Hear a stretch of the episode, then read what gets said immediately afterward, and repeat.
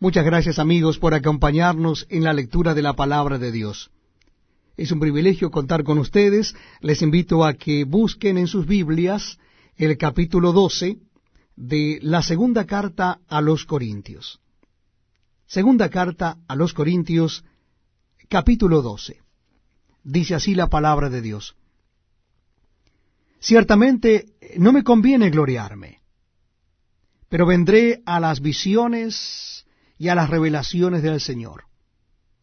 Conozco a un hombre en Cristo, que hace catorce años, si en el cuerpo no lo sé, si fuera del cuerpo no lo sé, Dios lo sabe, fue arrebatado hasta el tercer cielo. Y conozco al tal hombre, si en el cuerpo o fuera del cuerpo no lo sé, Dios lo sabe, que fue arrebatado al paraíso, donde oyó palabras inefables que no le es dada al hombre expresar. De tal hombre me gloriaré, pero de mí mismo en nada me gloriaré, sino en mis debilidades.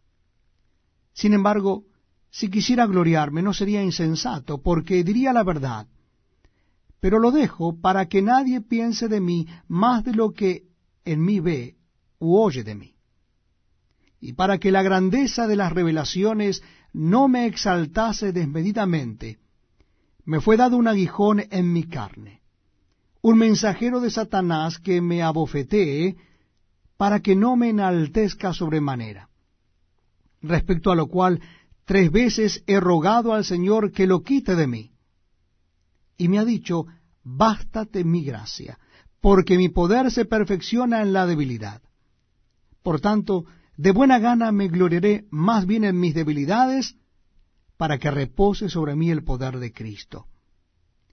Por lo cual, por amor a Cristo me gozo en las debilidades, en afrentas, en necesidades, en persecuciones, en angustias, porque cuando soy débil, entonces soy fuerte.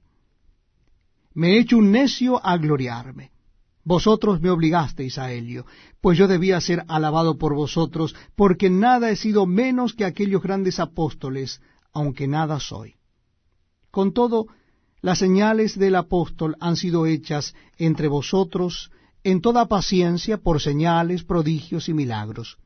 Porque, ¿en qué habéis sido menos que las otras iglesias, sino en que yo mismo no he sido carga? Perdonadme este agravio. He aquí, por tercera vez estoy preparado para ir a vosotros, y no seré gravoso, porque no busco lo vuestro, sino a vosotros, pues no deben atesorar los hijos para los padres, sino los padres para los hijos. Y yo con el mayor placer gastaré lo mío, y aun yo mismo me gastaré del todo por amor de vuestras almas, aunque amándoos más, sea amado menos. Pero admitiendo esto, que yo no he sido carga, sino que como soy astuto, os prendí por engaño. ¿Acaso os he engañado por alguno de los que he enviado a vosotros? Rogué a Tito y envié con él al hermano. ¿Os engañó acaso Tito? ¿No hemos procedido con el mismo espíritu y en las mismas pisadas? ¿Pensáis aún que nos disculpamos con vosotros? Delante de Dios en Cristo hablamos. Y todo, muy amados, para vuestra edificación. Pues me temo que cuando llegue no os halle tales como quiero.